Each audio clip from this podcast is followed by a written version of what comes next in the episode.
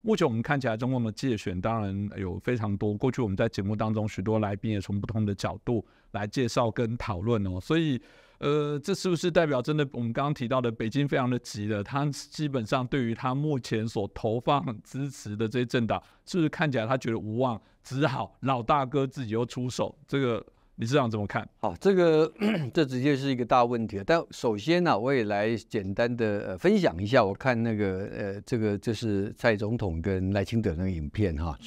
呃，我觉得他看得很很有感觉了哈。那我觉得剧本写的超好的哈，整个不管是这个运镜到整个的过程啊，但是他传达一个很重要的一个精神啊，这个精神是说哈，整个的这个要展现出来的这个团队哈，它是立足于台湾。要往前走啊！那么我们常讲说，以前有一句话说，有些人哈是忘了这个是脚下的玫瑰啊，看着远方的这个彩虹啊。这个片子给我感觉就是说，他不但手上掌握了这个手上的这个玫瑰而且他对远方的彩虹啊方向感是很清楚的哈。这一点哈，我觉得是这个影片在给人在更多思考的一个地方，所以。非常推荐呢，我们的观众朋友，包括啊，在墙内的大陆的朋友，有机会一定要看看这个片子啊。那你会对台湾的这个民主的深度啊，会有更深刻的一个了解。好，讲到中共的界选哈，用中国大陆的一句话，这算尝试吧？啊，算尝试啊。而且呢，应该讲还是国际公认啊。所以呢，十一月十五号在旧金山的拜习会啊，美国才当面啊要求这个中共不要界选啊。那当然了，中共的界选哈，在历来啊，我有我曾经写过一个文章形容啊，他这个有一点就像什么，像那个偷窃狂哈，偷窃狂就是说有些贵妇啊，去到百货公司，他其实不缺钱，但是他就想要偷东西啊，他就非常像这样的一个一个状况，就是说你不偷这个就就不行，就忍不住啊，一样的道理，不借选他是忍不住啊。那当然，它背后它有它一套这个战略的意图了哈。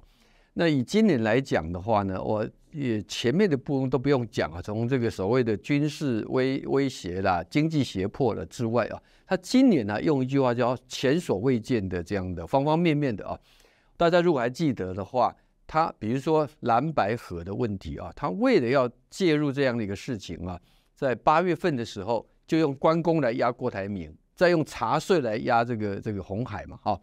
然后呢，等到蓝白河不成了以后啊，他现在接下来是开始对这个柯文哲的部分哈有一些这个动作啊，所以难怪柯文哲现在反弹回来讲那一句话，说这个你你如你如果不是这个中，你中国为什么要支持你呢？为什么动员台商啊等等这些话？这个坦白说，侯友谊真的是百口莫辩啊。但是这个不能怪别人，侯友谊原来对九二共识啊，它是保持距离的啊。但是现在变成它往深蓝去靠拢，其实深蓝跟红的目标就非常的一致。这个一致就是说，两岸问题是国共内战的延续，所以所谓的一中啊，就是这个两岸要往统一的方向走啊。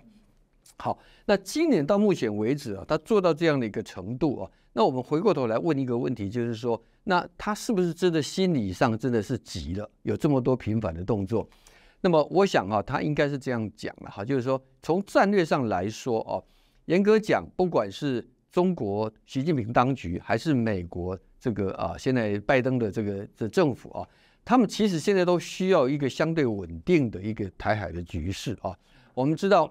中国大陆现在呃面临的太多的问题了哈，那么经济的部分，二零二四更困难。然后还有内部包括军方的将领啊，这种内部的人事的倾轧啊，还有社会的不安啊等等。而拜登本身有选举的一个压力啊，那么都都需要有一个相对稳定的一个这样的一个环境啊。好，可是呢，这个在稳定当中啊，从美国来说，你一个选举，你当然是民主原则，要尊重民意嘛啊。那中共的话，他的做法就不是啊，他就用一个认为说，他认为所谓的稳定是要跟着他的调子。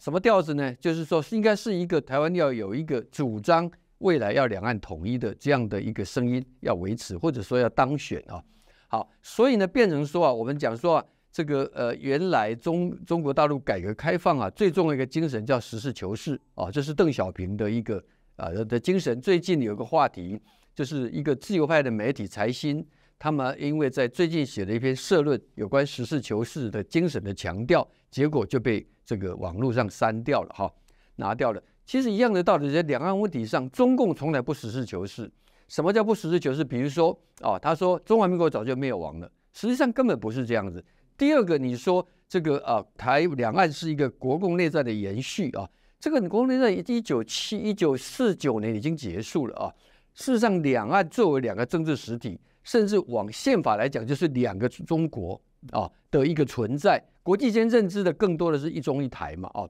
这些东西在他来讲，全部都不实事求是。而今年呢？当台湾的民主化已经到了三十年了之后，那么两岸关系的两岸的交流，从蒋经国开放党禁、报禁跟探亲的以来，也也已经几十年了啊，这么久的一个时间呢，他到现在还是不实事求是啊。那为什么会这样子呢？我认为是体制的问题，而这个体制的问题就是说，因为它是一党独大，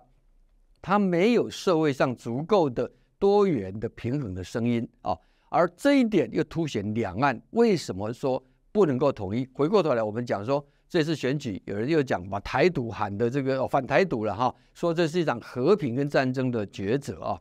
但坦白讲哦，我以我一个在台湾啊，这观察这个这个这个选举啊几十年的这样一个老媒体人来看的话，台湾社会应该讲哈，台湾社会是拒绝统一啊。现在严格讲，这个所谓的，因为你要反台独，表示很多人天天在喊台独嘛。现在没有人在喊台独啊。现在大家要的是一个，我们要坚守我们现在的生活方式，而这个生活方式是来自于不同族群的人，经过几十年之后，大家啊互相辛勤努力所建构出来的。而且呢，我们这个社会相对开放、容许多元啊。那么，所以呢，严格讲哈，如果再有人用反台独来作为一个内部的所谓的政治的一个攻攻防的话，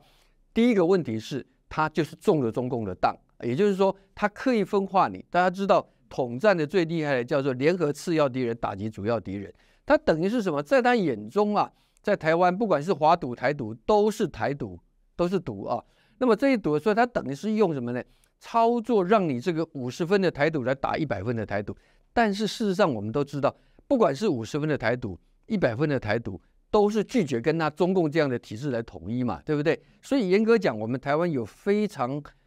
大的理由来做好我们内部的一个共识，但是呢，现在因为啊，因为有某些人他去配合中共，或者说他不经思考，在所谓的民族主义的一个糊涂召唤之下，就忘掉了 真正的根本的问题是在这个地方哦。好，那么好，那我们说，那如果这样子的话，这个选举完了之后哦，会怎么样子的一个发展呢？当然，今年的选举哈，刚刚于将军分析的，我觉得都非常有道理啊。呃，国会跟总统这两块了哈。那我个人的研判，现在他大概也知道了啊，说这个啊，这个赖清德这个胜选的几率啊，相对高很多啊。那么呃，他现在要着力的是让国会不过半，而且接下来他可以有一个在利用国会的这个这个这个，尤其是透过啊这个立法委员在基层的这样的一个关系哈，形成另外一个对中央的一个钳制啊。那至于啊，如果是赖清德当选的话，那么我研判在五二零之前哈，他会穷尽各种的手段，至少要逼迫蔡英德呃赖清德在五二零的就职演说啊，那么有一番呢，让他有台阶下的一个说法啊，这个当然也不排除透过美国过来哈。不过呢，这个环节哈，我觉得现在大家还要需要先回到一个根本的问题，就这个大选呢，我们是选择什么啊？大家要知道，台湾的没有错。台湾的在民主化之后啊，通常在最后一任的这个啊选举，就是两任八年之后啊，通常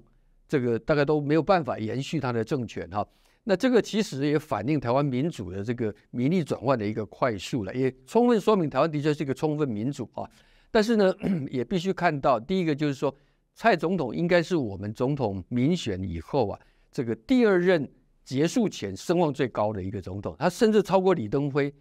呃，已故总统他在卸任这个总统前的这样的声望啊。